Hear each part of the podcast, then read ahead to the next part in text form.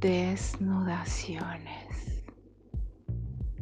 El vestido de noche cayó como la noche misma, repentina e inevitablemente, tocando tu cuerpo claro antes que nadie, conjurando la perfecta imagen de una virgen y, enredada en sus tobillos, la pantaleta sibilante tus senos me miraron como un gato en mitad de la calle. Retadores, mustios, orgullosos de sí mismos, con la luz parda del cuarto temblando sobre ellos.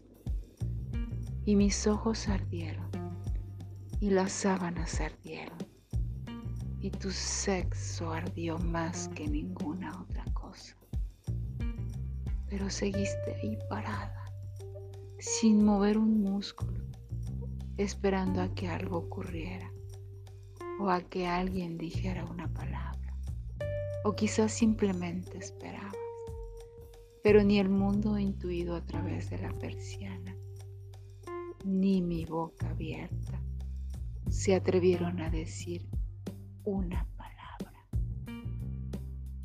Callé callamos y la noche lo dijo.